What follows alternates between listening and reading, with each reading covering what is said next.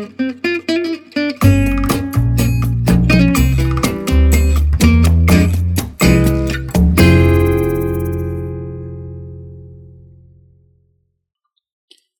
titán Prometeo un día decide hacer al hombre. Utiliza barro de la tierra y con un rayo de luz y energía del dios Helio, el sol, le da la facultad de raciocinio. Zeus, al ver la obra de Prometeo, siente una envidia bárbara y le pide a Hefesto que haga algo parecido, pero superior. Entonces, Hefesto hace a la mujer, a quien las distintas diosas le dan toda clase de atributos. Afrodita le da la hermosura, Atenea le concede la sabiduría, Temis le otorga la astucia y el sentido de la justicia. Y así, cada diosa le va dando una cualidad diferente a la mujer recién creada. Zeus se sorprende con la maravilla de obra de Hefesto y la llama Pandora, que significa la que da las cosas. La ofrece como esposa a Prometeo y como dote matrimonial le entrega una caja con la recomendación de que no debe ser abierta por nadie y por ningún motivo. Prometeo no confía en Zeus. Sospecha que su regalo de boda puede ser una trampa y rechaza a la mujer y a la caja misteriosa. Sin embargo, Epimeteo, el hermano de Prometeo, se enamora de la bellísima Pandora, y ella de él. Así que se casan, y él guarda la caja en un lugar recóndito para que nadie pueda abrirla. Pandora con todos los atributos que las diosas le dieron, entre los que se encontraba la curiosidad, no aguantó más y decidió abrir la caja. Al hacerlo comenzaron a salir todos los males que podría sufrir la humanidad. Enfermedades, odio, violencia, guerra, tiranía y muchos otros más. Cuando asustada cerró la caja, en ella solo se había quedado Elpis, la diosa de la esperanza. Este hecho produjo una gran tristeza y pena en Pandora, así que decidió vagar por el mundo repartiendo la esperanza que quedaba en el fondo de la caja a los mortales. Y aunque siempre que hablamos de la caja de Pandora nos solemos referir a algo que, sin ser conscientes, va a generar catástrofes, en este 2021 olvidémonos de eso y hagamos lo posible para que sea un año lleno de alegrías y reencuentros, porque tenemos que recordar que Pandora todavía sigue vagando por nuestro mundo repartiendo esperanza. Estás escuchando, el podcast de Chimichurri Code. Buenas tardes, buenos días, buenas noches. Bienvenidos al episodio número 5 del podcast de Chimichurri Code, un espacio donde vamos a charlar con la creme de la creme del desarrollo Android en español y vamos a descubrir a qué dedican su día a día, los problemas que se encuentran, sus inquietudes y sobre todo, sobre todo, qué es para ellos trabajar en equipo. Mi nombre es Nicolás Patarino y si querés escribirme para darme feedback, para proponerme equipos con los que charlar, o simplemente querés mandarme un mensajito, podés hacerlo por Twitter. Mi handle es arroba npatarino. Y estoy disponible para cualquier cosa que necesites. Este es el primer episodio del 2021. Y estoy seguro que este año será muchísimo mejor que el pasado, lo que no es nada difícil, y aún así parece que se va a hacer derrogar un poco porque empezamos el año con un aluvión de noticias que son muy de 2020. Pero nosotros vamos a seguir igual de ilusionados por este nuevo año, y más con invitados como los que tenemos hoy. Hoy tenemos a tres mastodontes del desarrollo Android que hacen magia en una app que seguro la mayoría de nosotros usamos un montón de veces, aunque tristemente no este último año. Nosotros hemos sufrido por no poder usar sus servicios y lamentablemente ellos también han sufrido mucho porque durante los últimos meses este sector fue uno de los más grandes afectados. Pero estoy seguro que en cuanto se pueda, muchos seremos los que volveremos a empezar y a hacer compras en su plataforma. Sí, estoy hablando del sector de los viajes y vuelos. Tenemos la suerte de contar con los Android Dev de la empresa de viajes más grande de Europa, eDreams. Y aunque son los mayores distribuidores de vuelos del mundo, ellos tres tienen los pies bien puestos en el piso y hoy vienes a contarnos los secretos, aunque no tan secretos, de cómo es su día a día y cómo es trabajar en la app de eDreams. Pero no van a poder contarnos nada si antes no les presentamos, así que, por orden alfabético, como siempre, comenzamos con las presentaciones. Aunque esta vez, si su nombre no empezara con A, también empezaría por ella, porque es mi favorita. Y ni lo niego ni lo oculto, es la persona más especial de mi vida. Y además la que tiene, por algo así como por un contrato, que aguantarme para siempre desde que me dijo sí quiero hace algo más de un año. Pero no solo es mi esposa, sino también es una Android brutalísima que, aunque empezó programando para BlackBerry, lleva más de 8 años con nuestro muñequito verde preferido y aprendo muchísimo de ella día a día y, por qué no contarlo, en alguna cena que, a falta de encontrar algo que ver en Netflix, charlamos y discutimos sobre arquitecturas y procesos. Por eso, démosle hoy la bienvenida con un aplauso enorme a mi esposa favorita, Ana Aguilar Alonso. Bienvenida al podcast de Chimichurri Code. Ana, ¿cómo estás? ¿Qué tal la vida desde la otra habitación de la casa? Tu esposa favoriza, madre mía. eh, pues nada, muy bien, se me ha cerrado la verdad que estés en la otra habitación, pero bueno, ahora cuando te rías por lo menos sabes de qué chiste te ríes, ¿no? Porque estoy también en el otro lado. Así que nada, muchas gracias. Nada, gracias a vos. Bueno, hoy con la excusa de la grabación podemos ahorrarnos preparar la cena y pedimos algo por algún app de comida a domicilio después. Sí, sí, sí, yo creo que unas salidas van a caer hoy. Qué rico. Bueno, a nuestro segundo invitado también le recibimos con un aplauso muy grande, aunque muy despacito, para no despertar a Julia, porque si lo hacemos María, su mujer, nos va a matar. Así como su hija nació en un hospital, él lo hizo en las entrañas de Bakken, pero con el tiempo descubrió la luz con las activities y Async Task. Lleva, igual que Ana, algo más de cuatro años en eDreams y es quien se encarga de sacar a la luz de tanto en tanto que hace falta un equipo de core. Bienvenido, David. ¿Cómo estás? ¿Para cuándo ese, core, ese equipo de core en eDreams? Empieza fuerte, ¿eh, Nico? Eh, tremendo el trabajo de investigación. Sí, empecé por backend, o sea que bueno, lo, sí que lo, lo, hablamos luego. Muchas gracias, muchas gracias por invitarnos. Eh, creo que hablo por todo al decirte que eres un liante. Creo que a todos aquí ahora presentes nos han liado alguna vez, de una forma u otra. Y bueno, eh, sabes que sí me es imposible decirte que no, eh, no solo porque eres argentino, sino desde que tienes este podcast, desde que ya terciopelas la voz, me es imposible, así que encantado. pues muchas gracias y, ya, ya, eso significa que te vas a seguir dejando liar, así que ya pensaré en qué liar de la próxima vez. Y, y, bueno, y para cerrar las presentaciones, tenemos a un amigo al que conocí hace unos cinco años en el Versus Mobile, un miembro muy activo de la comunidad y hasta un miembro ejemplar, ya que después de, ser un habitual en los meetups, decidió cambiar el lado del escenario y pasó de asistente a charlas a ser el que da una. Y lo hizo por todo, por todo lo alto, con una de estilos y temas que pueden encontrar en el canal de Rock Android en YouTube. Su nombre es Hugo Matilla y démosles un fuerte aplauso de bienvenida. ¿Qué tal estás, Hugo? Espero que hayas descansado estas navidades porque dentro de poco te empezaré a molestar pidiéndote una segunda charla. ¿De qué va a ser la próxima? Pues muchas gracias, Nico, por la presentación. Eh, no, no sé de qué será la próxima. Primero tendré que estudiar algo y, para aprender y, luego contarlo. Eh, nada, muy bien y gracias por, por atendernos a los tres. A ver qué tal, qué te podemos contar. Muchísimas gracias. No, las gracias son para, para ustedes, de verdad, de corazón. Y bueno, vamos al lío, ¿no? Arrancamos este podcast eh, haciendo referencias a la, a la, pandemia mundial que nos está afectando y, y, es muy fuerte todo esto que nos está tocando vivir, ¿no? Amén de todas las preocupaciones y consecuencias brutales, tanto sanitarias, psicológicas como, como personales, que todo esto está provocando, también hizo que este 2020 varios sectores se vean bastante afectados. Y estaremos todos de acuerdo si decimos que el turismo es uno de los que más se han sentido, han sentido este impacto, ¿no? Por eso creo que puede ser muy interesante empezar el podcast preguntando sobre cómo vivieron ustedes a nivel de empresa esta pandemia ladrona de viajes y abrazos. ¿Te animás, no sé, Ana, a contarnos un poco de cómo afectó el COVID a eDreams? Eh, pues sí, claro. Eh, pues nosotros empezamos a, notar una reducción en el número de vuelos desde el principio, desde enero, febrero, ya se empezó a ver que se reducían el número de vuelos en la parte de eh, sobre todo para el tema de Asia y, demás. Eh, lo que pasa es que, bueno, no era demasiado core para nosotros porque nosotros estamos un poco más en, Europa. Eh, pero sí que se empezó a notar. Y luego, bueno, ya en cuanto a nosotros como trabajadores, pues en marzo nos mandaron a todos a casa, ¿no? A teletrabajar. y a mediados de abril en concreto, pues la empresa entró en ERTE, era un parcial, en el que estábamos, pues eh, trabajábamos eh, un porcentaje de tiempo eh, y luego la empresa también nos compensaba con un poquito más, con un poquito más de salario para que no fuera solamente por ese tiempo, ¿no?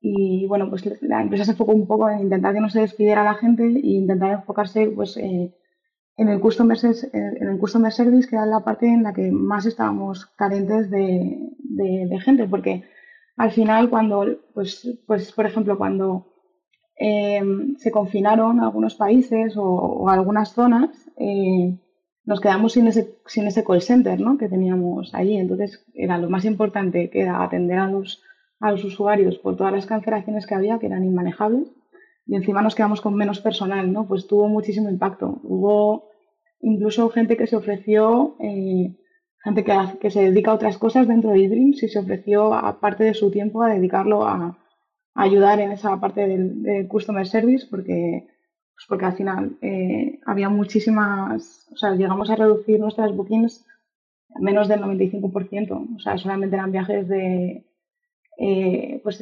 expatriación, expatriación y cosas así, ¿no? Entonces, no sé, creo que había como, o sea, hemos gestionado como cientos de miles de cancelaciones, diría millones. Eh, y, bueno, claro, pues para gestionar todo esto no, no, teníamos, muchos de los procesos no estaban automatizados para esto, porque obviamente no estábamos preparados para esto, ni nosotros ni las aerolíneas. Entonces también tuvimos como ese, ese punto ¿no? de tener que adaptarnos a lo que las aerolíneas, eh, las soluciones que las aerolíneas iban proponiendo, ¿no? A lo mejor al principio te comentaban que te hacían un reembolso, pero a lo mejor luego desarrollaban las propias aerolíneas un cupón o algo así y después ofrecían un cupón y nosotros teníamos que estar detrás de ah, pues, pues un poquito gestionar toda esa parte que ha sido bastante complicada, bastante compleja. Eh, ha habido, bueno, se, creó como una nueva iniciativa en la que había un montón de equipos colaborando eh, un montón de equipos de la compañía ya fuera de nativo. Entonces ya, pues, pues la verdad es que ha sido bastante, bastante eh, desbordante, por así decirlo, pero también muy bonito trabajar en, en, algo que tiene tanto impacto en la aplicación.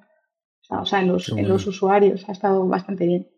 Y bueno, luego en septiembre se mejoraron un poquito las condiciones de, del ERTE, empezamos a mejorar un poco las bookings, entonces empezamos a mejorar estas condiciones y ya en diciembre salimos de, del ERTE, o sea que qué guay, porque ahora no estamos en ERTE. Así que, así que bueno, eso significa que, va tirando para adelante la cosa. Me alegro, me alegro un montón de esto de que, de que se haya salido del, del ERTE. Yo también quería añadir una cosita ahí eh, a lo que ha dicho Ana, y es eh, que para que la gente entienda realmente el impacto es, nosotros no dejamos solo de vender desde marzo, sino que todos estos vuelos que, que, se compraron de antes para volar en marzo, en abril, en mayo, etcétera, esos vuelos dejaron de hacerse. Entonces nosotros no solamente perdimos la venta desde marzo, sino las, ventas anteriores. Entonces eso es un impacto eh, muy, muy grande. Y aquí en verdad, claro, aquí hay que, también valorar un poco el esfuerzo que hizo la empresa porque eh, igual que muchas otras empezaron con reducción de, plantilla y demás, eh, nuestra empresa iDreams hizo un, esfuerzo para poder mantenernos y, apostarlo todo al customer care, al cliente, a darle satisfacción y a sembrar el futuro. Uf, la verdad que, la verdad que todo esto que están contando es, es muy impresionante, ¿no? además, los, los números que recién decía Ana te ponen la piel de, la piel de gallina y es difícil imaginarse una situación así, ¿no? Donde, primero, los números no te ayudan para nada y segundo, tenés una incertidumbre absoluta de cuánto va a durar esto, ¿no? Y si además en los países que normalmente uno suele tener el, call center y demás, pues también están confinados, pues al final tampoco tenés ese, ese margen de reacción, ¿no? Entonces es, es, es complicado, ¿no? Eh, muchísimas gracias por compartir con nosotros toda, toda esta situación y desde acá todo, obviamente todo nuestro apoyo al, turismo y a todos los sectores afectados. ¿no? Esperemos que este 2021 nos traiga un montón de noticias buenas.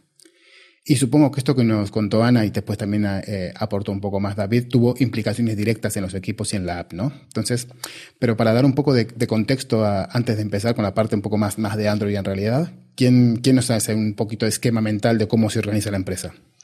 Bueno, aquí creo que yo, yo puedo ayudar. Eh, llevamos el mismo tiempo Ana y yo, o acaba de entrar, así que te puedo dar un poco de visión.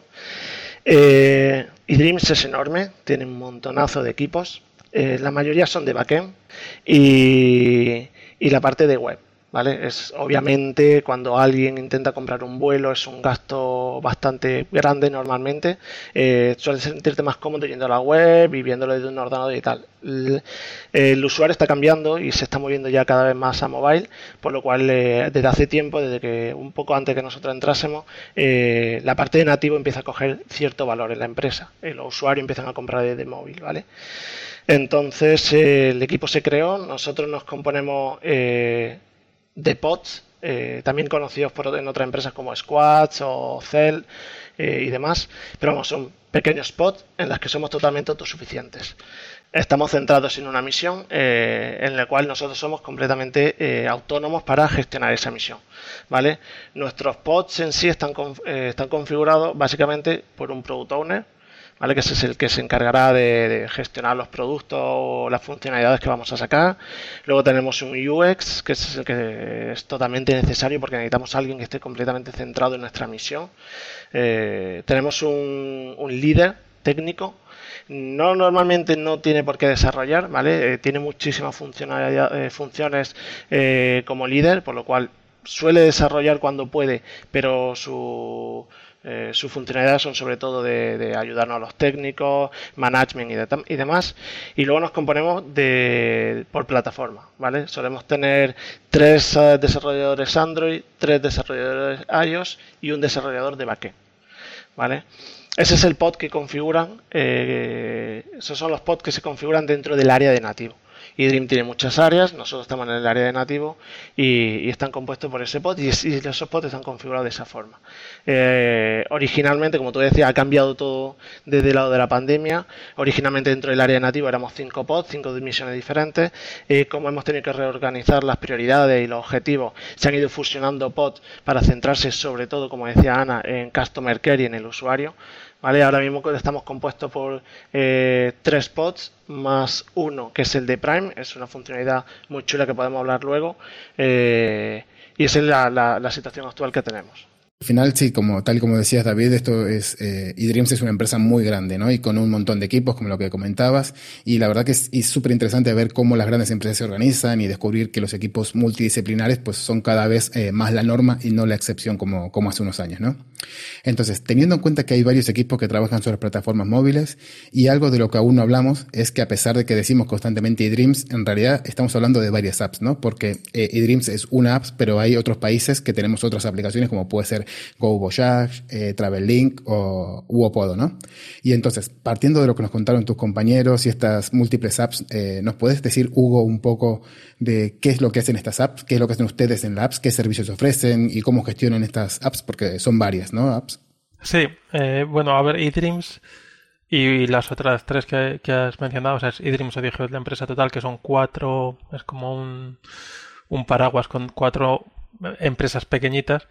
Em, son, es una OTA, que es un online travel agency, entonces gestiona vuelos. Básicamente empezaron por vuelos y ahora ya también desde la app puedes comprar vuelos de diferentes compañías. Eh, puedes reservar hoteles, puedes alquilar coches, hemos metido ahora también billetes de tren. Luego en todos los vuelos pues puedes tener seguros, puedes añadir seguros, tenemos como un abanico muy grande de seguros. Y ahora con el COVID pues seguros más específicos por el COVID. Y, eso es eh, básicamente lo que, todo lo que puedes hacer. O sea que realmente, si te vas de viaje, desde eDreams podrías hacer eh, cualquier tipo de viaje. O sea, pues eso, desde alquilar, desde coger el vuelo, eh, coger el coche y, un hotel, e incluso hacer rutas. No sé si hay cosas también para gestión luego de más de, visitar sitios, etcétera. Mm, qué bueno. Y, y entonces tenemos, son eh, cuatro, ¿no? Dijimos que son cuatro aplicaciones que son independientes o es una sola aplicación que comparte el código. Sí, o sea, es, es, es un multibrand, o sea, es una aplicación y luego a la hora de hacer el, el build se generan las cuatro diferentes versiones, que básicamente son los colores y los idiomas predefinidos y alguna cosilla más. Uy, qué bueno, qué interesante. Yo creo que después vamos a, vamos a preguntar un poquito más sobre, sobre eso, que, que bueno, yo tengo un poco también de, de experiencia en, en Twenty y en, y en Idealista, que justo en, en, todos teníamos aplicaciones que eran distintos países. En, en Twenty también teníamos la, no solamente distintos países, sino también distintas marcas, un poco más parecido a lo que tienen, lo que tienen ustedes. Así que después seguramente podemos charlar y, y sacar un montón de, de conclusiones bonitas. Pero bueno, una, eh, una, cosa que me he comentado, eh, que es muy interesante de, de que no, sé si lleva un año, que lo ha comentado antes David, que es eh, que también está la versión Prime, o sea que tenemos como Prime de viajes, que eso sí, eDreams está muy orgulloso porque son los primeros del mundo que, lo han sacado, ¿no? Es como es el Amazon Prime, pues tú pagas una cuota anual y tienes como unos ciertos descuentos y unas esas cosillas extras que, que está muy bien y está funcionando muy bien. O sea, parece que a la gente le gusta le gusta usarlo. Vamos a ver cómo, cómo avanza. Que bueno, sí, al final todo, todo este tema suele tener bastante, bastante recorrido. A veces uno piensa eh, cuántos servicios tiene que pagar mensualmente, pero bueno, seguramente que por vuelos merece la pena y, y todo lo que sea hablar y viajar es, es fantástico. Hmm. Así que bueno, eh, incluso antes de, de, entrar un poco más en la parte técnica y demás, sí que me gustaría volver un poco al, al tema, ¿no? El tema que, que, que, nos acusa este, este año, el 2020 y 2021, por lo menos al principio, que es el tema de la, de la pandemia, ¿no? Eh, antes habéis hablado que ha habido un montón de cambios, ha habido reestructuraciones y demás. Y entonces, eh, a nivel de, de, la propia aplicación, eh, Ana, por ejemplo, ¿qué, crees que qué cambios ha habido? ¿Qué crees no? ¿Qué cambios ha habido en la, en la aplicación eh, debido a la pandemia, no? Em, pues a ver, eh, a ver, hemos, hemos en, añadido como a nivel de producto un montón de soluciones eh, nuevas, ¿no? Que no teníamos no teníamos soporte para ellas a nivel, a nivel de la app. Entonces, en cuanto a producto, hemos añadido un montón de soluciones, ¿no? El tema de tener como un cupón, cupones, eh, unos cupones para otros vuelos, tickets que, o sea, vuelos que, que, sean flexibles para que lo puedas cambiar en el caso de que se te haya cancelado, gestionar temas de reembolsos y todo esto, ¿no? Pero bueno, fuera de la parte como un poco más de, de producto, también el hecho de que haya cambiado la composición de equipos, porque porque como te he comentado, nos juntamos con un montón de, de, de, equipos de la compañía, no solo de nativos, sino de fuera, como con un objetivo común que era pues que pues eso, ofrecer todas estas soluciones que son muy dependientes de cada vuelo, de cada eh, pues, pues, eso, de cada aerolínea y de un montón de cosas, ¿no?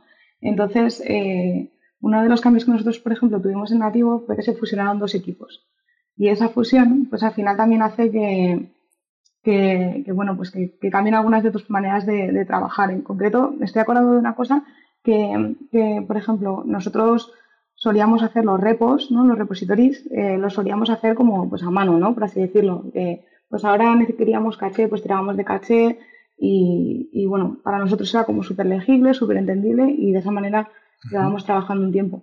Sin embargo, la gente del equipo que se fusionó con nosotros lo, lo hacía con una, con una, una capa de abstracción que, le, que, que estaba súper bien hecha, que lo que le decías era, bueno, yo tengo todas estas fuentes de datos, son mis fuentes de datos, este es el orden en que quiero que las recojas.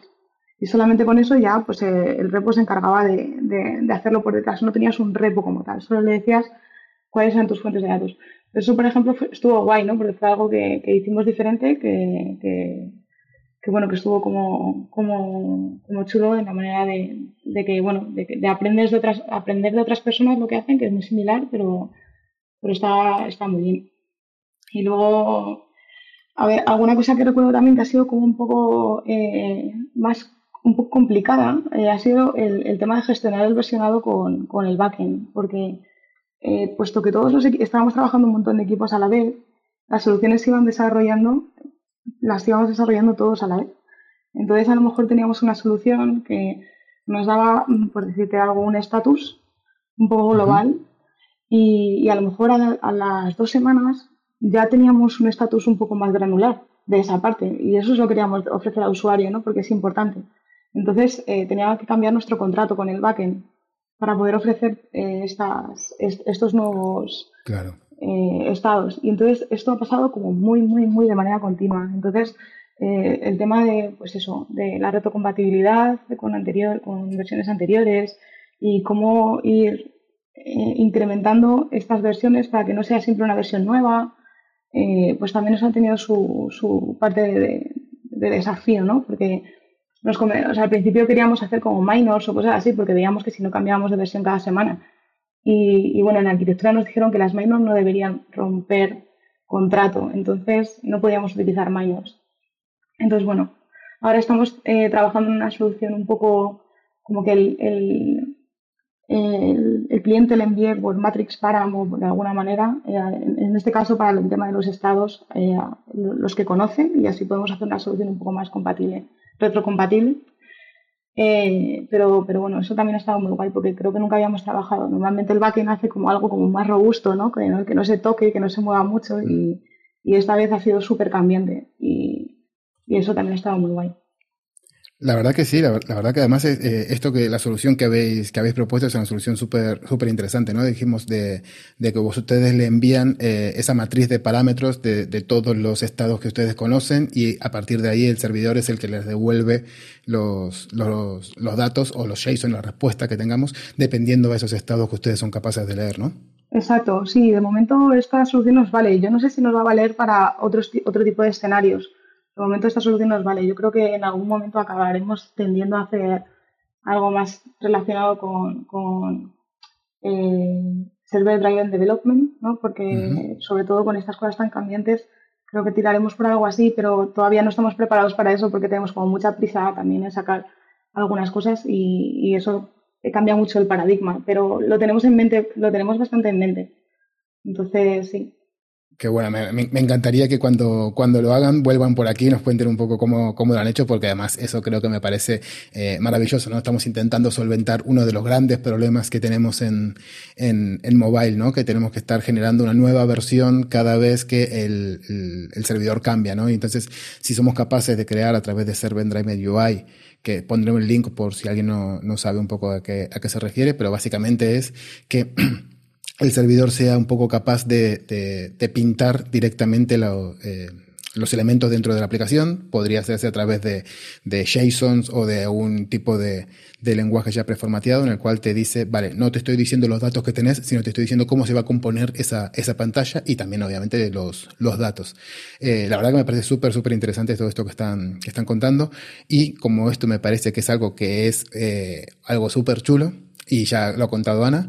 Eh, vamos a preguntarle ahora a David y a Hugo cuáles son las cosas que más le gustan a ellos dentro de la aplicación. Creo que sería justo hacerlo. A ver, ¿quién se anima por empezar? Bueno, yo creo que puedo, puedo seguir ese hilo. Eh, bueno, la aplicación en sí, eh, como te dije, es enorme, es bastante grande, ¿vale? La división de equipos eh, hace que te centres muchísimo en solo tu parcela, pero lo que dijo Ana es que compartimos mucho. Vale, es verdad que, estamos muy cerca, eh, se fomenta mucho la participación entre equipos, entonces estamos aprendiendo cada uno de uno de otro bastante. Eh, ¿Cuál es la parte que más me gusta en sí de la aplicación? Eh, yo ahora mismo estoy trabajando con toda la parte de notificaciones. Verdad es que es algo que siempre, siempre parece un poco secundario, nunca se da bastante importancia y valor, y es algo bastante, bastante, bastante extenso. tiene un potencial enorme si se maneja con cuidado, porque en el momento que se, comporta, que se convierta en spam es un peligro, pero es algo mm. súper bonito. Es, es, algo que ayuda muchísimo equipo, nos ha ayudado a nosotros a integrarnos con muchísimos equipos externos a nativos, eh, algo así como marketing, CRM, etcétera, y es algo que, que, estoy disfrutando muchísimo ahora mismo. Entonces, es algo que yo creo que, que nos va a dar mucho potencial de cara al usuario. Qué bueno. Y al final eso, ¿cómo, cómo lo tenéis gestionado? ¿Tenéis gestionado eh, tanto la parte de, de eh, notificaciones visibles como la silent notification y demás? ¿Eso cómo tenéis? ¿Tenéis puesto un handler? ¿Tenéis varios handlers? ¿Cómo, cómo gestionáis todo ese tema de notificaciones? Eh, bueno, es tal y como lo tenemos ahora mismo. Bueno, originalmente todo el manejo de las notificaciones estaba hecho a partir de terceros. ¿vale? toda la parte de, de, marketing se utilizaba en integración con terceros otra parte muy importante que teníamos era el estado de los vuelos, que notificamos en tiempo real el estado del vuelo, mm. la, eh, la, puerta de embarque, etcétera. Eso también estaba eh, manejado por un tercero, por lo cual nuestra integración era básicamente mm, con, el, eh, con un servicio que se integraba con esos terceros, recibía la notificación, cada uno cogía la suya y la, y la presentaba. Eso nos limitaba muchísimo. al final, cuando algo fallaba, estábamos totalmente ciegos, no, podíamos, no teníamos ningún control de nada, no sabíamos qué estaba llegando ni por qué no llegaba. Entonces, eh, una de las iniciativas que hemos, hecho eh, durante la pandemia, sobre todo para estar más cerca del usuario y para, para ayudarle mucho más, es nosotros tener el control. Así que básicamente estamos de, alejándonos un poco de esa integración de terceros. Hemos creado internamente la aplicación o todo un, eh, el motor de, notificaciones completo en la que nos hemos integrado con todos estos equipos que te, que te he comentado antes y ahora ya tenemos todo el control. Internamente dentro de la aplicación tenemos un servicio eh, que se encarga de, recibir la, notificación, que es bastante, bastante eh, completo eh, y se encarga de, levantar la, notificación. No estamos todavía con las in-app notification, ¿Vale? Es algo que tenemos que manejar. Es verdad que hay que pensar también la naturaleza de la aplicación. una in-app notification vendría muy bien cuando tienes la aplicación abierta, quieres una notificación en tiempo real y tal. Los usuarios normalmente nuestra aplicación no la tienen abierta en tiempo real, por lo cual una notificación normal es más que suficiente para notificar que tu vuelo ha cambiado, que la puerta de embarque es esta, etcétera. Así que por ahora estamos bastante centrados en ello. Es un proyecto bastante, bastante ambicioso, bastante, bastante novedoso también, eh, o sea, muy, muy, muy con ello. Qué bueno. además, este es el típico proyecto que después tanto la gente de marketing como de CRM son felices y, nos agradecen un montón. Le, abres el mundo entero a marketing, tienen todo el control. CRM, pueden hacer millones de cosas. Eh, estado de los vuelos, eso es súper potente y el usuario lo agradece muchísimo. Sí, tienes toda la razón. Sí, qué bueno. Además, porque ya esto es una curiosidad, ¿no? todo el tema de integraciones con estas APIs eh, externas que estabas hablando, todas estas integraciones se hacen a nivel de server o se hacían a nivel de aplicación. Todo a nivel de aplicación. Todo a nivel de aplicación. Uf. Así que si, sumamos todos los SDKs de analíticas que solemos tener, más todas las, SDKs que tenemos de, de, vuelos, pues tiene que ser bastante, bastante bonito ese, ese grafo de dependencias. Totalmente, sí. Perfecto, muchas gracias David. Y, bueno, Hugo, te toca, te toca el turno, ¿no? De contarnos qué es para vos una de esas partes que te gustan, ¿no? Técnicamente que, que, te agradan. vale, em, pues sí, yo, yo entré, pues no llevo ni un año, en febrero hago un año, o sea, yo voy a hacer en breve.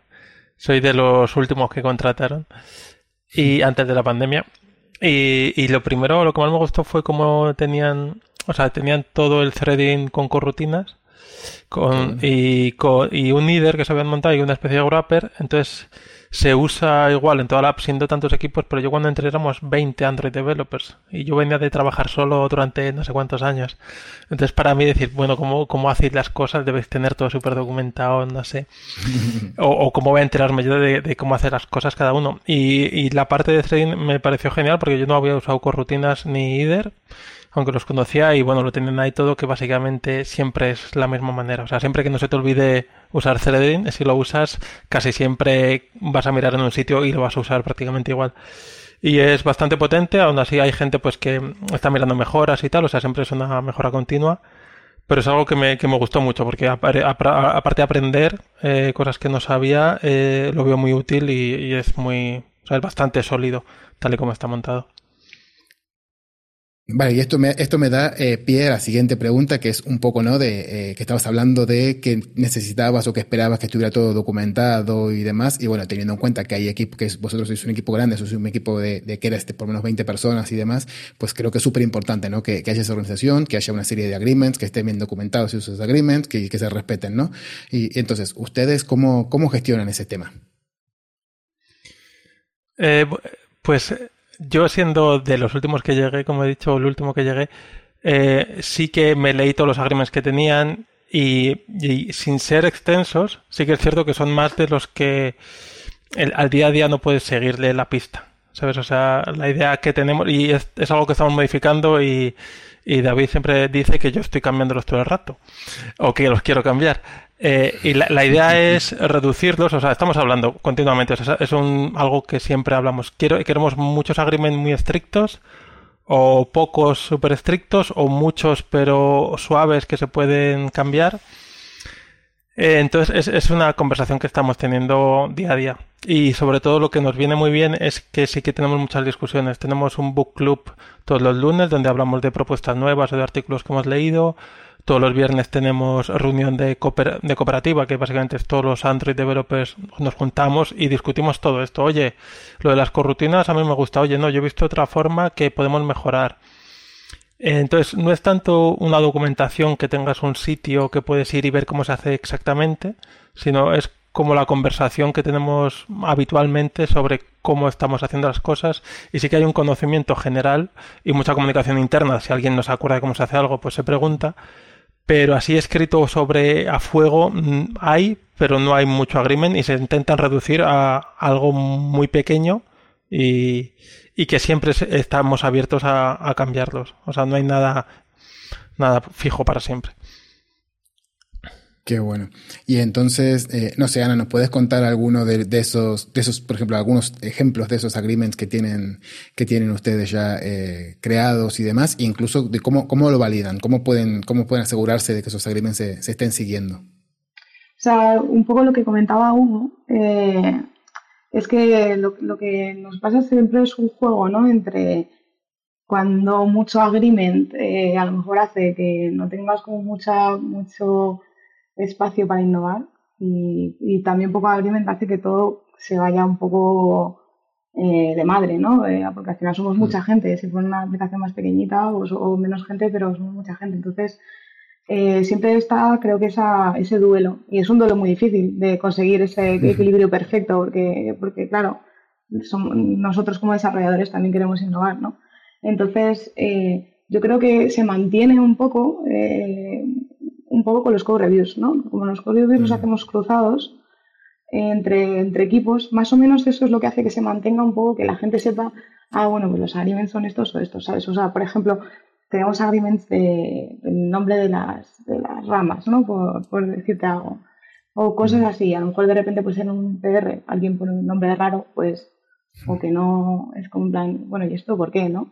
Pero a lo mejor, no, o sea, este concreto sí que lo tenemos escrito, ¿no? Pero no haría falta a lo mejor que lo tuviéramos escrito porque lo vas adquiriendo con Score Reviews. Creo que eso es un poco, o sea, lo bueno de que es, de que es eh, flexible y bueno, y ser flexible tiene como su parte buena y su parte mala, ¿no? Que, que luego, pues lo que, lo que comentaba Hugo, que a lo mejor no hay una documentación porque la adquieres con el conocimiento. Y es verdad que eso, a lo mejor lo, vamos, tenemos que mejorarlo seguro, vamos. Una cosa importante, a lo mejor que no hemos dicho, eh, y que por eso son importantes los agreements, o tenemos esta, esta forma de verlos, o sea, de trabajar con ellos, es que no tenemos equipo de core. O sea, que es entonces yo creo que a David le interesará mucho hablar de este tema. Ya salió, ya salió, ya salió el tema. ¿eh? O sea, que, es importante para hablar de todo esto, porque si tienes un equipo de core es muy fácil decir esto es, esto es lo que se hace porque lo digo yo. Pero en nuestro caso no hay. Pues eh, vamos a abrir un poco eh, ese melón. No sé si os acordáis que cuando hicimos la presentación de David comentamos que eh, él alguna que otra vez parece ser, o eso cuentan las, malas lenguas, que ha, propuesto este equipo de, core, ¿no? Entonces, bueno, que contanos un poco más sobre, sobre el por qué crees que, es necesario un equipo de core en, el equipo de Dreams. Bueno, David. Creo que esa bala no puedo esquivarla dos veces. Es una guerra personal que yo tengo dentro de Dreams, ¿vale? Eh, no tenemos eh, pod de core. Eh, he escuchado casi todos los podcasts anteriores y todo el mundo tiene un pod de core. Nosotros no tenemos. para lo bueno y para lo malo. ¿Vale? Es decir, lo bueno de todo esto es que todos somos core, todos somos plataformas, nosotros le llamamos más bien plataforma. Eh, ¿Qué es lo que significa esto? Que nosotros tenemos toda la libertad de proponer, proponer cambios, involucrarnos en cambios, en hacer eh, nuevos, proponer nuevos agreements, nuevas formas de trabajo, ¿vale? Eso nos da muchísima libertad. ¿Vale? Es muy bueno porque todo el mundo está involucrado, ¿vale? Eh, yo recuerdo una conversación que tuve contigo, Nico, y me la grabé a fuego que dijiste mm. que para que un desarrollador sea productivo tiene que estar motivado. ¿Vale? Pues esta es una de las formas que, intentamos mantener a los desarrolladores eh, motivados. Al final, eh, alguien que sea solo de producto y solo se centre en producto siempre va a tener una carencia de plataforma. Alguien que esté solo en plataforma va a estar muy alejado del producto. ¿vale? Intentamos balancearlo de esa forma. ¿vale? Yo intento eh, pedir un podecore, ¿vale? Pero es un podecore un poco diferente porque no es uno fijo estático. Yo propongo algo que sea un poco dinámico, algo que sea eh, un pod ficticio, eh, llamémoslo así, en el que los, desarrolladores puedan cambiarse durante un pequeño periodo de tiempo en el que ellos puedan cambiar de aire, ¿vale? al no tener un podecore es muy complicado hacer convencer a nuestro producto owner de hacer un cambio muy grande que no tenga que ver con producto. Vale, entonces eh, normalmente todos los cambios a nivel de plataforma van lentos, eh, se hacen con tickets muy pequeños, llevan muchísimo tiempo, eso hace que también las iniciativas se alarguen demasiado. ¿Vale? Entonces, yo sí, personalmente estoy pidiendo un podecore de este tipo en el que los, los, los desarrolladores puedan ir trabajar sin ninguna eh, presión de tiempo por parte del producto en un cambio que sea sustancial para la plataforma que lo necesitamos y, luego volver a sus tareas, a sus tareas cotidianas. ¿Vale? Entonces, bueno, estamos con un tipo, con un poco de balance. No me compran la idea, eh, como, como ya has dicho, pero sigo peleándome por ello porque creo que, los desarrolladores también necesitan un poquito de, descanso de producto eh, y, y ver otras cosas. Entonces, bueno, en eso estoy. A ver, es, es, algo que se lo que propone David, o sea que muchos de nosotros lo pensamos que y creemos que es bueno, o sea, es algo que probablemente salga este año. Vamos a ver si es verdad, pero todo el mundo sí que cree, o sea, todos los developers por lo menos, que necesitamos avanzar un poco más rápido en las iniciativas, que se, se quedan muy lentas ¿no? a la hora de hacer algo. Y esta, esta idea que hemos dicho, vale, no queremos un pod de core porque no queremos solo tres personas que solo hagan eso y se olviden del producto y viceversa, tanto por lo que decíais de, de estar motivado, ¿no? Todo el mundo quiere probar cosas nuevas y tal, y no solo pintar text views y, etcétera. Entonces estamos con eso, ¿no? O sea, yo creo que sí que va a salir. Yo, o sea, yo soy parte de esa, opinión y, la mayoría sí. Entonces vamos a ver qué tal y ya te contaremos, Nico, si sale. Y, qué tal va este pod eh, core rotativo, que yo creo que la idea es muy buena. Sí, la verdad que sí. Y, bueno, y vos, Ana, ¿qué, opinas sobre, sobre este tipo de, equipos o este tipo de, de propuesta que ha hecho David? Sí, o sea, a mí lo del tema, por ejemplo, rotativo, lo hemos, vamos, lo, hemos hablado ya varias veces algo y yo eh, con respecto a, a, un pod de core, pero eh, a mí me gustaría rotativo con respecto a pod normales, de producto también, porque hay veces que, que te vas a otro, a otro equipo y pues eso, como no tenemos, eh, o sea, lo, bueno y lo malo de no tener muchos agreements, es eso que al final te vas a otro equipo y tienes que, que aprender un montón de cosas, ¿no? De cómo, de cómo lo hacen. Vamos, Hugo, por ejemplo, hace poco ha tenido que hacer un, ticket de nuestro o que estaba relacionado con nuestra, con nuestra misión y, y, al final pues tienes una curva de entrada jorobadilla, ¿sabes? Y, y, entonces esto yo creo que molaría, ¿no? El ir cambiando, creo que también estaría bien y por supuesto en un pod de core mmm, mucho más, ¿no? Porque, porque es eso, así nos daría tiempo a hacer, a, a no intentar hacer iniciativas muy cortas, porque si no se alarga mucho el tiempo, si de repente tienes una iniciativa muy grande como una de la que hablará Hugo luego, eh, de repente dices, Buah, no sé cuándo terminará esto, ¿no? O sea, o cambiamos este, esta manera de hacerlo o, o, tardará mucho. Pero bueno, también justo este año, pues tenemos unas necesidades de producto en concreto bastante apremiantes, ¿no? Por, porque, pues eso, pues porque toda la pandemia al final nos ha afectado un montón y, necesitamos tener un, un, punto en producto bastante gordo. Entonces, bueno, es un poco difícil el, balance de esto también. Claro, sí, completamente. Bueno, igual yo también estoy, eh, me, soy muy a favor de, de, equipos de core, ¿no? Y por muchos, por muchos motivos, ¿no? Principalmente, eh, cuando tienes un equipo que es, se dedica exclusivamente a mejorar la plataforma, pues hay tiempo para mejorar la plataforma, ¿no? Muchas veces esos tickets que, que son, que realmente no tienen ningún tipo de valor a nivel de producto, en principio, ¿no? Que todos sabemos que sí, que en el fondo sí que tiene un montón de, un montón de valor, sí que es complicado, eh, convertir a, a, a producto que absorban ese tiempo, ¿no? Porque al final es tiempo que están quitándose de sacar features y sacar este, funcionalidades que el usuario puede tener un valor directo, ¿no? Entonces sí que eso es un poco, un poco complicado. Con equipos de core, pues sí que te puede ayudar en ese, en ese sentido.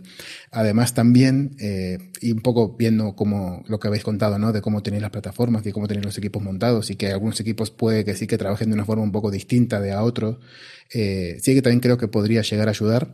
Y no solamente para eso, sino porque también eh, que tengan, que cada equipo trabaje de una forma específica, eso también puede hacer que los equipos no cambien. No los integrantes, sino los equipos en general, ¿no? Si tenemos, eh, habéis dicho un equipo de Prime, un equipo de Discovery, ¿no? Entonces, si esos equipos, eh, cada uno tiene su forma de trabajar, ese equipo no puede cambiar porque tendrías que estar cambiando la forma de trabajar en nuevos equipos, ¿no? Pero si toda la plataforma o todo, o todo el, el, ecosistema pues suele trabajar de una forma más o menos parecida, pues de repente puede desaparecer Discovery y se puede crear un nuevo, un nuevo equipo porque todo el mundo va a trabajar igual más o menos. Entonces sí que yo creo que puede, que puede echar una mano en ese, en ese sentido. Y, y bueno, eh, a ver, vamos a empezar ya a contarnos también un poquitito, que es una pregunta que a mí me, me gusta un montón, y es eh, contarnos un poco cómo es vuestro día a día, ¿no? Y para eh, definir cómo es el, el día a día, creo que la mejor pregunta que podemos hacer es cuáles son los últimos challenges a los cuales se han enfrentado. Así que si querés, empezamos por, por David. ¿Nos puedes contar cuál ha sido el último challenge, ticket, bug, como quieras, como quieras llamarle, al que te enfrentaste y que nos quieras compartir? Vale, bueno, yo creo que ya lo he comentado. Eh, lo que más, la, la, pregunta de qué es la parte que más me gusta de la aplicación eh, está relacionada con las notificaciones. Ese es el mayor challenge que he tenido eh, durante la pandemia. ¿Vale? Vimos ahí una necesidad súper super grande ya que nuestra dependencia con terceros eh, era enorme y, y ahora durante este tiempo era muy importante no tener fallos en las notificaciones, en que un vuelo estaba cancelado. Eh, no podíamos permitir que un usuario llegase al aeropuerto sin saber que su vuelo estaba cancelado porque nuestras notificaciones de terceros no estuviesen llegando, etcétera, ¿vale? Entonces, el último gran challenge es ese. Eh, también hay que tener en cuenta que nosotros, eh, nativo, el área de nativo, desde que entré, yo lo consideraba como un, como un spin-off. ¿vale? Es, un spin-off de Daydreams, es, es, como un pequeño ecosistema aparte, ya que nosotros, nuestro desarrollo de backend, nuestro desarrollo de frontend es totalmente diferente al resto, ¿vale? Pues eh, nosotros nos, manejamos completamente diferente. Eh, la creación de todo este motor de notificación y tal conllevaba la integración con muchísimos equipos fuera de nativo. Eso es algo que nunca habíamos hecho o que regularmente no se hacía, ¿vale? Y era bastante, bastante ambicioso. Entonces, eh, mucha comunicación con equipos, mucha toma de requerimientos eh, de otros equipos, mucha definición, mucha arquitectura, pero sobre todo, sobre todo de una arquitectura y, una, y unas definiciones que venían directamente nativo. Eh, nosotros como al nativo al aparecer después que toda la parte web siempre nos hemos ido alimentando de todas las iniciativas que tiene la parte web. ¿Vale? Eh, una funcionalidad nueva suele salir en la web, luego la adquirimos nosotros. Eso en los últimos años está cambiando, nosotros empezamos a tener más protagonismo y en este caso, por ejemplo, hemos sido quien, quien digamos, hemos llevado la, el desarrollo y el diseño de todo este motor de, notificaciones que, que la verdad que está quedando muy bien y nos va a dar muchísimo, muchísimo juego. Perfecto, veo, veo charla por ahí. Así que continuemos, continuamos con, con, la siguiente persona que se quiera animar a contarnos un poco cuál ha sido sus, sus últimos challenges a los cuales se han enfrentado. Sí, eh, pues a ver, eh, eh, una, de las, o sea, una de las cosas que hacemos nosotros para, para, mantener la plataforma es que trabajamos en iniciativas que, que bueno, la, suele llevar alguien y luego otras personas colaboramos, ¿no? Entonces, una de las iniciativas en las que yo estaba eh, metida era para optimizar eh, las builds de, de, Gradle. Entonces, bueno, pues al principio empezamos a hacer eh, cambios que eran un poco más locales, como por ejemplo cosas un poco más básicas, pero que bueno, que, que al final nos ayudaron, como que, que pues estás seguro de que estás utilizando la misma JVM en el sistema operativo que en Android Studio. Eliminamos los warnings que salían en, en las builds que estaban muchos relacionados con librerías, update de librerías y cosas así. Eh, Luego otra cosa que también vimos que cambiaba bastante era como eh, tener el, el, NDK específico que te dicen, eh, que te dice eh, Gradle, eh, era como muy, o sea, eso tuvo como en algunas personas bastante impacto en, en los tiempos de. Mm. Entonces, un poco, en, eh, tirando un poco de esa cuerda, pues eh, creamos una, un fichero Makefile para, para pues, ganar un poco de transparencia en qué es lo que estaba ocurriendo. así podríamos añadir como como pequeños scripts y, irnos quitando un poco de dependencia del IDE que a veces se nos quedaba un poco colgado. Eso fue como el primer step de, esta iniciativa. Luego el siguiente step fue un poquito más, eh, pues venga, necesitamos, o sea, necesitamos mejorar estos tiempos de builds. Eh, y entonces eh, hemos probado cosas como, por ejemplo, Projector, que, que es como, como tener el IDE embebido en un browser. Eh, esta solución no nos convenció mucho porque todavía están en un, en un preview stage eh, y, bueno, había algunas inconsistencias con shortcuts o, o tenía mm. problemas con algunos plugins, algunas limitaciones, entonces no nos, no nos permitía la independencia que queríamos. Pero eh, luego probamos otra, otra opción que era Miracle, que, que además lo, lo, estuvimos siguiendo gracias a un post de 20 que, que tenía como... El, sí, el post de, de Guillermo Merino. Sí, justo ese. Y creo que lo hacen dos personas, Guillermo y otra persona. Sí, sí David Pastor, sí, perdón. Exacto, sí. Y, y nada, pues eh, tienes, o sea, pues eso es para, para que tus compilaciones de Gradle sean en remoto. Entonces, esto nos permite bastante, bastante, mm, mejoran, no, no, no, mejoran tanto los tiempos de build, como que tu ordenador eh, funciona mucho mejor entonces puedes tener una call a la vez que estás eh, compilando, no pasa nada. Puedes tener, nosotros a veces hacemos eh, QAs eh, de, de, iOS, entonces puedes tener el Xcode abierto y el Android Studio también y no pasa nada. Eh, entonces, bueno, eh, en eso es lo último que estoy trabajando y bueno, parece que va bien. Qué bueno. Suena, magia negra, ¿eh? Suena, suena a que esas cosas hay que, hay que aprovecharlas porque tener un IDE que, poder, tener dos IDEs abiertos, eso es, es algo fantástico. Sí, sí, totalmente. Y vale, perfecto. Y entonces, Hugo, eh, yo creo que puedo intuir un poco por dónde viene tu, tu, último challenge, porque creo que tal vez has hablado de él en el en Rock Android. Pero vamos a ver qué, de qué va. Contanos un poquito sobre ello. Vale, o sea, yo el, estuve estudiándome lo del Theming, que me gustaba mucho, y lo miré y miré las charlas que había, como lo que proponía Android o Google, cómo hacerlo de la mejor manera. Y era algo que nos estábamos implementando. Y no solo eso, sino que a la hora de, de trabajar, pues todo con textos, con fuentes, con colores, en unos equipos tan grandes, y donde el equipo de diseño también es bastante grande, y también que ha cambiado mucha gente, ¿no? O sea, ha entrado gente, se ha ido gente, y todavía no tienen un sistema de diseño, eh, pues es cierto, y la app tiene, no sé cuántos años tiene la app, 5 o 6 años, digamos que no se ha limpiado suficiente. Entonces sí que es cierto que a lo mejor tenemos 8 negros y 7 blancos y varios azules, y a veces es un poco difícil a la hora de que crear una nueva vista, decir, oye, ¿y qué color uso? O, el diseñador me manda un negro que no, no, lo tengo todavía. ¿Qué hago? ¿Meto otro negro? Pues un poco de ahí vino la idea de decir, oye, esto se puede mejorar y aparte yo estoy mirando toda la todo lo de Zemin que, que dice Android y creo que podemos mejorarlo. Entonces propuse la iniciativa. O sea, bueno, esto se hizo en un book club que llamamos, que es todos los lunes, eh, o bueno, la gente durante la semana propone o vídeos o artículos que le han interesado. Qué bueno. Eh, se vota el que, el que más votado lo leemos entre todos, o sea, bueno, cada uno lo lee en su tiempo, el fin de semana o cuando le dé la gana, y el lunes eh, tenemos media hora, una hora, bueno, no sé, no sé, es una hora creo, y simplemente discutimos sobre ese artículo, el que quiera, ¿vale? O sea, está todo el mundo invitado, pero no es obligatorio. Y yo propuse, eh, o se propuso, no, lo propuso otro compañero, un artículo muy interesante sobre Zemin, y yo comenté y, lo voté y dije, oye, esto a mí me interesa mucho, lo estoy mirando, tengo un artículo por ahí medio escrito, entonces de ahí, de ese book club salió una iniciativa. Las iniciativas es algo que eh, se proponen, se dice, oye, vale, esto se va a llevar adelante porque todo el equipo en una de las de los meetings que tenemos los viernes, que es de toda la cooperativa de Android, alguien ahí puede levantar la mano y decir, oye, esto se habló en el book club, me parece interesante, creo que se puede llevar adelante. Entonces todo el mundo dice, oye, pues sí, se lleva adelante, venga, vamos a hacer una propuesta y vamos a hacer como una prueba de concepto. ¿Y eh, quién se ha apuntado? ¿Quién lo lidera?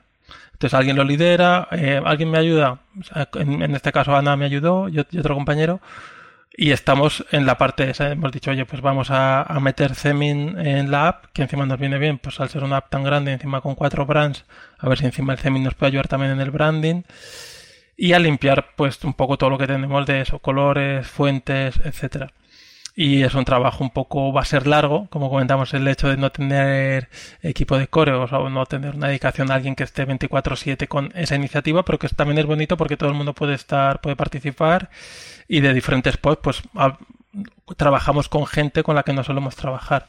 ¿vale? O sea, Ana es de otro equipo y yo con ella, el día a día no, no comparto con ella, pero ahora gracias a esto pues estamos bastante en contacto y, se aprende. Cada día aprendes también una cosa de, tus compañeros con los que no sueles trabajar. Y en ello estamos, es algo que pinta bien. También el equipo de diseño está trabajando en hacer un sistema de diseño y estamos pues avanzando. Tardaremos un poco, pero bueno, eh, con ganas. Es como un objetivo para el 2021. Una, a ver si lo cumplimos. Y, bueno, entonces, entonces eh, teniendo en cuenta que estáis hablando de, de CEMI, ¿no? Y que el principal problema que ustedes tienen, bueno, problema, eh, reto, ¿no? Que tienen es el tema de la multibrand a nivel de, de CEMI y demás.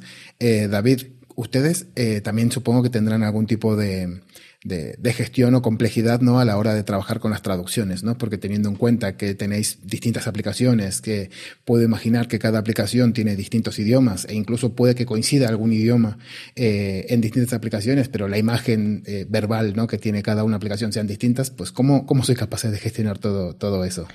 Bueno, efectivamente, Ah, lo explica eh, claramente. Em, nosotros le hemos dicho que tenemos cuatro diferentes marcas. En verdad son cuatro flavors dentro de la aplicación.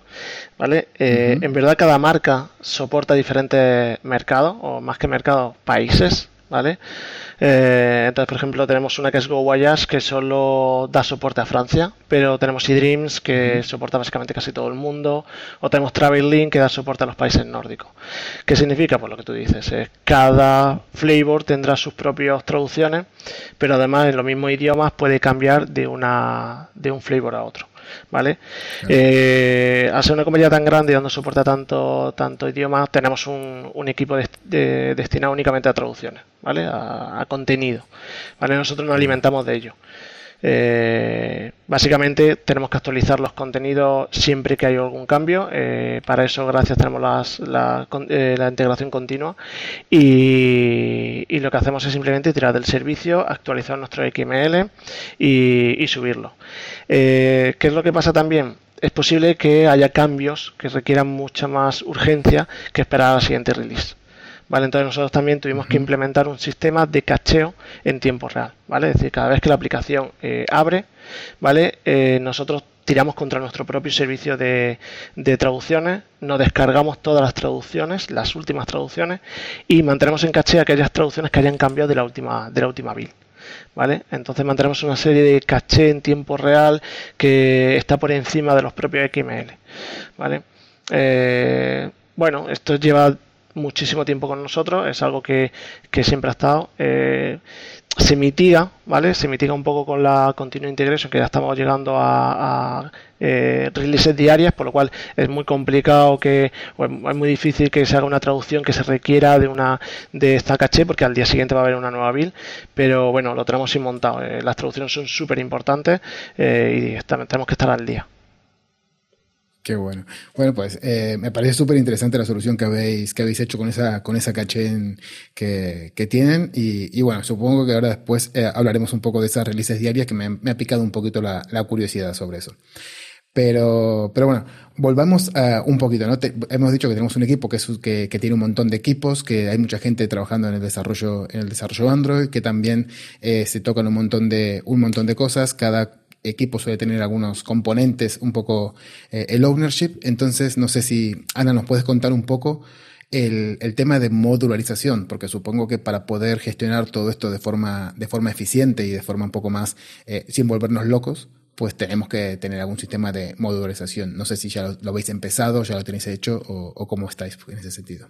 Eh, empezado está hecho, a ver, la aplicación es muy grande, pero, pero sí, eh, Empezamos, que diría, hace un año y medio o así, o, dos años a lo mejor. Es que como este año parece sido una pausa en el mundo.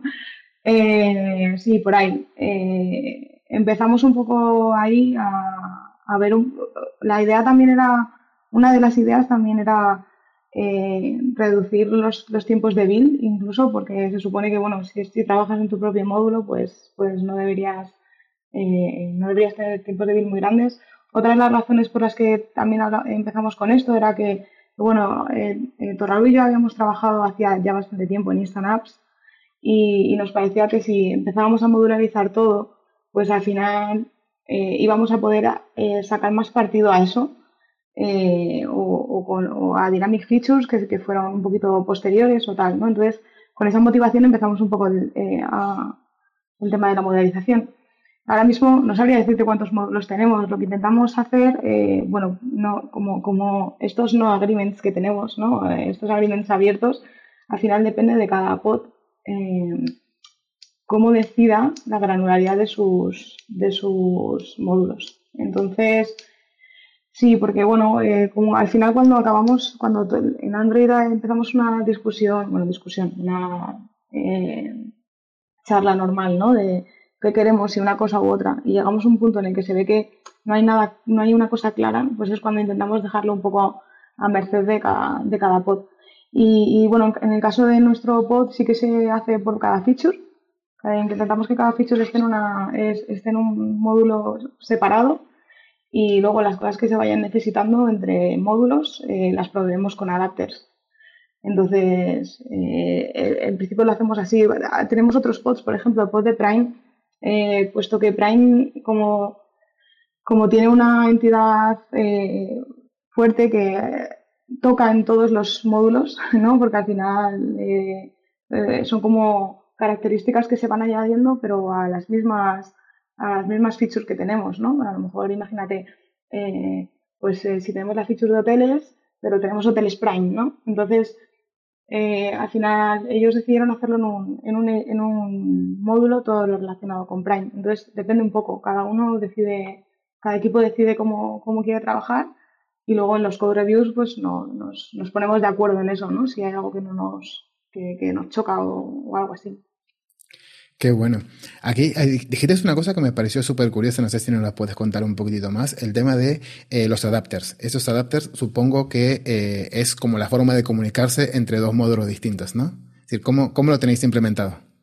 Sí, o sea, tenemos como dos, o sea, hay dos maneras de conocer lo que, o sea, cuando, cuando tenemos un módulo y necesitamos algo y no lo conocemos, podemos o, o conocerlo directamente, es decir, directamente conocer ese otro módulo que necesitásemos, eh, pero muchas veces eso crea, genera dependencias cíclicas y sobre todo genera el tener mucha más información de la que necesitas muchas veces, ¿no? Entonces, eh, el, el, adapter es como, pues básicamente la, la idea es, tú necesitas conocer eh, el típico caso como, como canónico, no sé cómo decirlo, ¿no? Sería, tú necesitas conocer si el usuario está logado y eso te da igual en tu módulo. Entonces, pues te creas una interfaz que sea mm, una interfaz, por ejemplo, de un, eh, de un caso de uso que sea, está el usuario logado. Y entonces eh, alguien eh, que conozca la información para saber si el usuario está logado, hará ese adapter que, con el que cogerá tu interfaz, la interfaz que tienes en tu módulo, y la información que él conoce de, de este caso de uso que sabe cómo, cómo sabe si el usuario está logado o no y hace ese adapter, ¿no? Ese adaptación. Es, que, es como una especie de pasarela o no sé. No sé, creo, creo que se llama adapter, pero es como una especie de pasarela, ¿no? Entre, entre un módulo y otro. Exacto, sí, la, la verdad que es súper curioso y la verdad que, que mola, mucho y es una forma bastante eh, interesante y, y, eficiente y profesional de, de separar esos, esos concerns, ¿no? Eh, me, gusta, me gusta mucho. Eh, vale, yo creo que también no podemos irnos sin, sin, hablar sobre testing, ¿no? ¿Cómo, cómo lleváis el tema de, testing en la, en la, empresa, no? Creo que tenéis bastante, eh, una, una, empresa que tiene muchísimo, muchísima lógica dentro de toda la aplicación. Supongo que será eh, importante el tema del, del, testing. No sé, ¿quién se anima a contarnos cómo, cómo está por ahora? ¿Hugo? Eh, yo, iba a dejar la palabra a otros de mis compañeros. Yo, yo lo que más me gusta de los tests es comentarlos y así siempre pasan. eh, a ver, tenemos eh, pues eh, test unitarios. Eh, pues los de toda la vida y luego interesante para los test de UI que usamos robots. Usamos el, robots. El patrón robot. Te decía, el ¿no? patrón robot que es, sí, a ver si los explicar bien. B básicamente que son, por ejemplo, clicar un botón eh, tú tienes hecho eso escrito en un robot y luego a la hora de clicar el botón no lo tienes que escribir otra vez. Tú mandas la función que el robot es el que se encarga de tocar la pantalla donde quiere y tu test es independiente de, de lo que es la actuación real. Espero haberlo explicado bien. Y, y luego otra cosa muy interesante que usamos eh, Gherkins, Uh -huh. Que esto, ¿cómo se llama? Es el test eh, Driven Development o algo así, ¿no? Que tú dices el... ¿Cómo era? A ver si me podéis ayudar. Eh, given, when y todo eso. O sea, ¿cómo es? Given, then. Given, ¿no? when, then. Given, when, then. O sea, básicamente, given, el, dices el estado actual, then, pues luego lo que... Eh, when, cuando pasa algo, y luego then, qué es lo que tiene que pasar. Entonces, eso lo, lo usamos hacemos un archivo Gherkins que le escribimos eso en lenguaje natural y luego usamos, eh, no sé si eso, como eh, usamos otra plataforma, David, métete, porque yo creo que tú sabes un poco más, que lo que hace es que directamente nosotros escribimos o a, a, conectamos esa, ese lenguaje natural con una función, uh -huh. esa función la definimos llamando al robot y entonces puede, puede ser alguien de producto puede definir un test y nosotros solo lo implementamos. Claro, sí. Bueno, básicamente lo que ha dicho Hugo, ¿vale? Eh, originalmente lo que queríamos es involucrar bastante a la gente de producto en nuestros tests. ¿Vale? Una de nuestras partes, una de las partes que tienen nuestros tickets siempre va a ser el, el aceptan criteria, ¿vale? Que al final se acaba casi traduciendo a estos tests de Gherkin, ¿vale? Porque utilizamos ese lenguaje y el product owner es el encargado de de, diseñar eso, ese aceptan criteria basado en Gherkin. ¿vale? Entonces nosotros, para nosotros es muy fácil coger ese Gherkin, llevarlo a nuestra, a nuestra, a nuestro proyecto y si eres capaz de mapear cada una de las frases, que normalmente ya las solemos tener ya mapeadas, eh, automáticamente ya lo ejecuta todo. Es decir, nosotros hacemos el given un usuario está en la pantalla de resultados, when el usuario clica en el botón del primer resultado, den el usuario salta a la siguiente pantalla. Si esas frases ya tienen mapeadas con acciones eh, eh, de, test funcionales, el Product Owner vendrá, te genera tu, tu Gherkin, tú te lo llevas y, muy probablemente eh, el test lo tenga funcionando. ¿Vale? Entonces, esto es lo que se llama el Behavior Driven Development. ¿Vale? Eso, que me he equivocado. Y disclaimer, no es TDD. Es otra vez development y siempre hemos querido que, nuestros productores estuviesen bastante involucrados. ¿Vale? Eh, ¿Dónde está el truco aquí? El truco es que un, un test funcional es muy costoso, lleva mucho tiempo. Nosotros tenemos muchísimos. ¿Vale? Tenemos muchos porque queremos que todo esté bien, bien probado e incluso tenemos test de flujo, que es decir, que hemos probado los, happy paths de un usuario comprando un vuelo, eh, logándose, eh, eh, comprobando el estado de su vuelo, ¿vale? Entonces, digamos que tenemos mucho. ¿Dónde estamos? ¿En qué punto estamos? Tenemos que valorar mucho eso. Entonces, no es tan fácil, a priori suena muy bonito, pero no es tan fácil directamente copiar y pegar ese Gherkin que, tu productor te ha, te ha dado porque Protoner eh, puede inflar ese aceptan criteria, puede crear muchísimo. Entonces nosotros es parte de nosotros saber cuál de esos eh, Gherkin se pueden traducir a test unitarios, ¿vale? Que son súper rápidos y poco costosos, y cuáles realmente eh, merecen un test funcional. ¿Vale? Eh, y como ha dicho, como ha dicho Hugo, eh, esos Gherkin eh, se están traduciendo gracias a una librería que se llama Cucumber. tenemos un plugin que creamos dentro de una librería que creamos dentro de, de, Dreams para transformar todo eso en unos test funcionales mucho más visibles y, se ejecutan todos en, en nuestro Jenkins.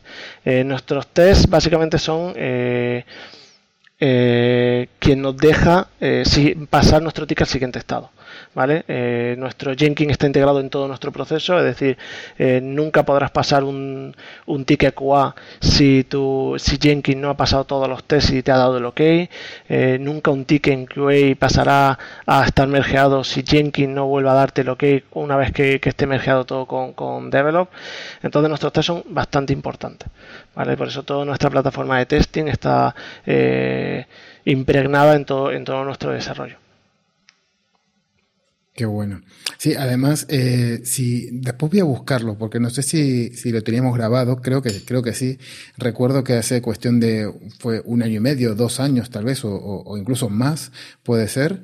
Eh, cuatro años tal vez, sí, cuatro años puede ser que haya dicho eh, Pablo, eh, que es otro compañero de, de, Dreams y es uno de los que nos abrió principalmente las puertas para que podamos hacer el hosting de, de muchos eventos de, Android en, en, la oficina de Dreams, dio una charla, una charla que la hicimos en la, justo en las oficinas de, de LiveRay, en ese momento todavía no estábamos en, en Dreams, pero sí que nos contaba cómo eh, utilizaban esto, ¿no? Cómo utilizaban Cucumber, cómo utilizaban Gherkin y todo esto para generar estos, estos tests, ¿no? Y también recuerdo que nos contaba eh, también cómo funcionaba este, este patrón robot, lo cual es, lo cual es súper interesante.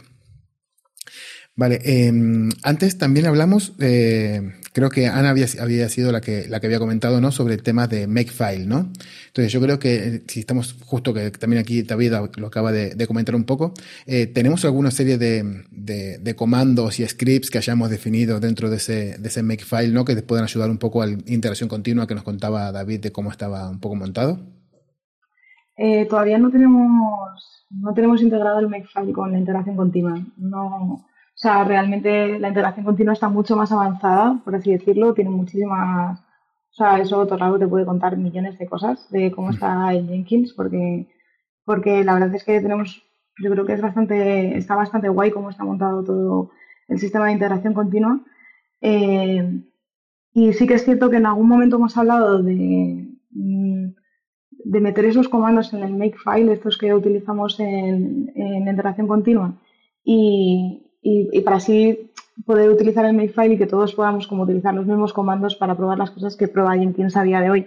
Eh, hemos hablado de ello, pero la verdad es que la evolución de, de la iniciativa de, las, de, mejorar los build times ha, tirado por otro lado de momento. Eh, pero sí, eso está como en nuestro, en nuestro pensamiento. Supongo que, que a lo mejor cuando terminemos con, con, esa iniciativa podemos empezar a, a, trabajar en, en, unirlo con Jenkins. Sí. Y ahí ya te digo, o sea, todo lo de Jenkins creo que Doctor te puede contar millones, millones y millones de cosas. Entonces yo creo que lo, tenemos que dejar acá y yo creo que eh, ya está, si Torralbo tiene que contárnoslo, pues ya tendremos que hacer una versión 2 de este, de este podcast donde Torralbo nos pueda seguir contando todo, porque sintiéndolo mucho, Ana, David y Hugo, eh, es un verdadero placer hablar con, con ustedes, pero hemos llegado al final de nuestro episodio. La verdad que quedaron un montón de temas eh, sobre los que me hubiera gustado charlar, pero nos puede servir como excusa, como dije antes, para esta, esta parte 2, ¿no? Es súper interesante todo el trabajo que hacen y sobre todo cómo lo hacen, ¿no? Así que desde acá mi, mi más sincera enhorabuena y deseo de todo corazón que, que esta situación cambie y que todo vuelva a ser como tiene que ser, ¿no? Principalmente que la salud de todos sea la mejor y que esta epidemia injusta eh, se controle pronto y también, ¿por qué no? podamos viajar, que podamos seguir usando sus servicios y hasta que podamos volver a las oficinas de eDreams para que vuelvan a ser los anfitriones de un meetup de Rock Android. Pero antes de despedirnos, vamos con nuestra tradición. Alguien tiene que responder la pregunta que les dejó Melania de Lola Market y otra persona tiene que proponer una nueva para nuestros próximos invitados. ¿Quién se anima a responder la pregunta? Eh, yo, yo la puedo responder. Vale, Hugo se anima. ¿Y quién se ofrece como voluntario para hacer la siguiente pregunta para, nuestros próximos invitados? Venga, yo me ofrezco. Vale, perfecto. Entonces, la pregunta de Melanie fue... ¿Cuál es su opinión sobre el full remote? Si son partidarios o no y por qué. Vale, pues eh, yo lo primero tengo que decir que yo llevaba en full remote como tres años antes de entrar en eDreams. y yo una cosa por las que quería entrar en, eDreams, o porque empecé a buscar trabajo, era porque quería contacto humano y, estar en una empresa, ir a la oficina, tomar un café, contar un chiste. Y nada, y lo conseguí. Eh, lo que pasa es que al mes, al mes de estar ahí ya me dijeron, vuélvete para casa, que hay una pandemia y nos vamos todos a casa. Eh, entonces, eh, ya mi full remote me parece muy bien porque lo quiera, pero yo creo que no es para todo el mundo. O sea, no digo que no se pueda vivir full remote aunque no te encante, porque lo estamos haciendo todo y habrá gente que prefiere ir a la oficina. O sea, tiene muchas ventajas poder quedarte en casa y ahorrarte una hora del día de ir y volver del trabajo. Pero creo que personalmente algo más intermedio, ¿no? O sea, que puedas ir a la oficina un día a la semana o dos, o cuando tú quieras. O sea, sí que creo en la libertad de que cada uno vaya cuando quiera a la oficina pero full full al no ser que realmente quieras trabajar en una empresa que está en Estados Unidos o en Alemania y tú quieras seguir viviendo en España, digo, oye, si, si eres, tienes la suerte de trabajar, de vivir en una ciudad y tu empresa está en esa, en esa ciudad y te permite hacer un remoto intermedio, yo creo que es muy útil y, sano socialmente, que luego habrá gente que a lo mejor diga, no, si es que a mí odio la gente y me gusta estar en casa todo el día, pues bien también. O sea, lo que entiendo es que o sea, al 100% no le puede ir, o sea, es una pregunta con muchos grises, o sea, no creo que todo el mundo tenga la misma opinión y que puede que algo flexible sea la mejor opción para todos, ¿no? Que puedas ir cuando quieras y, quedarte en casa cuando, cuando quieras. Yo solo quiero añadir una cosita a eso. Eh, es una reflexión que siempre intento hacerle más de cara a empresas, ¿vale? Y es que en el trabajo remoto yo siempre quiero diferenciar dos conceptos. Para mí, un día de trabajo remoto, dos, tres días a la semana, para mí son beneficios sociales. Un, trabajo full remote es atracción de talento. Yo creo que en el momento que la empresa empiecen a separar esos dos conceptos, creo que entenderemos mejor, ¿vale? Porque hay gente que quiere trabajo remoto un par de días y hay gente que quiere trabajo remoto toda la semana para poder irse de Madrid, irse a Alicante, a Galicia, a Ciudad Real, etcétera. Yo creo que en el momento que, sepamos diferenciar eso, en el momento que estemos hablando con las empresas, yo creo que podremos empezar a entenderlo. Completamente de acuerdo, completamente de acuerdo, porque además es, es importante que no, no solamente que una, una, empresa sea full remote, sino que, perdón, que permita full remote, sino también tiene que ser full remote, ¿no? Es decir, tiene que estar preparado tanto la empresa como tiene que haber formaciones para que todo el mundo esté, esté adaptado, ¿no? Porque no puede ser una empresa que, que permita que haya eh, compañeros que son full remote, pero la empresa no es full remote, ¿no? Entonces al final lo que estás haciendo es diferenciar a dos tipos de compañeros, ¿no? Los que están cerca tuyo y los que no. Entonces, eso sí que también hay que, tenemos que aprender un montón y, y lamentablemente, por lo menos algo bueno sí que ha traído esta, esta pandemia es que nos empieza a, a, a desvelar todas estas necesidades que tenemos y estos problemas que, que tenemos. Y, y, bueno, Ana, eh, ¿podés decirnos cuál es tu pregunta para el equipo, próximo equipo que va a venir? Sí, sí. Eh, voy a parecer la loca de los Build Times, pero, pero me gustaría saber un poco qué es lo que hacen otros equipos para mejorar esos tiempos de build. Eh, no sé, pues si hay alguna otra cosa que no he explorado, pues, pues estaría guay saberla. Qué bueno, qué buena, qué buena pregunta. Ojalá tuviéramos la receta perfecta para, para eso, ¿no? Eh, en el próximo capítulo vamos a ver cómo nos lo responden nuestros amigos de... No, no voy a decir el nombre, mantengamos el suspense. Pero lo que no vamos a mantener el suspense es el de mi agradecimiento de corazón. Muchísimas gracias Ana, David y Hugo por dedicarme este rato, por contarnos cómo se trabaja en eDreams y contarnos sus experiencias. Para mí fue un placer charlar con ustedes. Espero que lo hayan pasado tan bien como yo, hayan estado cómodos y otra vez muchas gracias a los tres. Muchas gracias, gracias a ti. placer. Ha estado súper bien, sí, muchas gracias. Y a ustedes, queridos oyentes, muchísimas gracias por escucharnos, por reservar este ratito y dejarme que los acompañe en sus quehaceres diarios, mientras hacen deporte, van de un lado a otro o cuando sea que nos escuchen. Gracias. Mi nombre es Nicolás Patarino y si quieren dejarme sus opiniones, sus quejas o proponer equipos de Android con los que les gustaría que charle, pueden hacerlo a través de Twitter. Mi usuario es arroba npatarino. Y como diría el Chapulín Colorado, síganme los buenos. Muchísimas gracias y nos vemos en el próximo capítulo.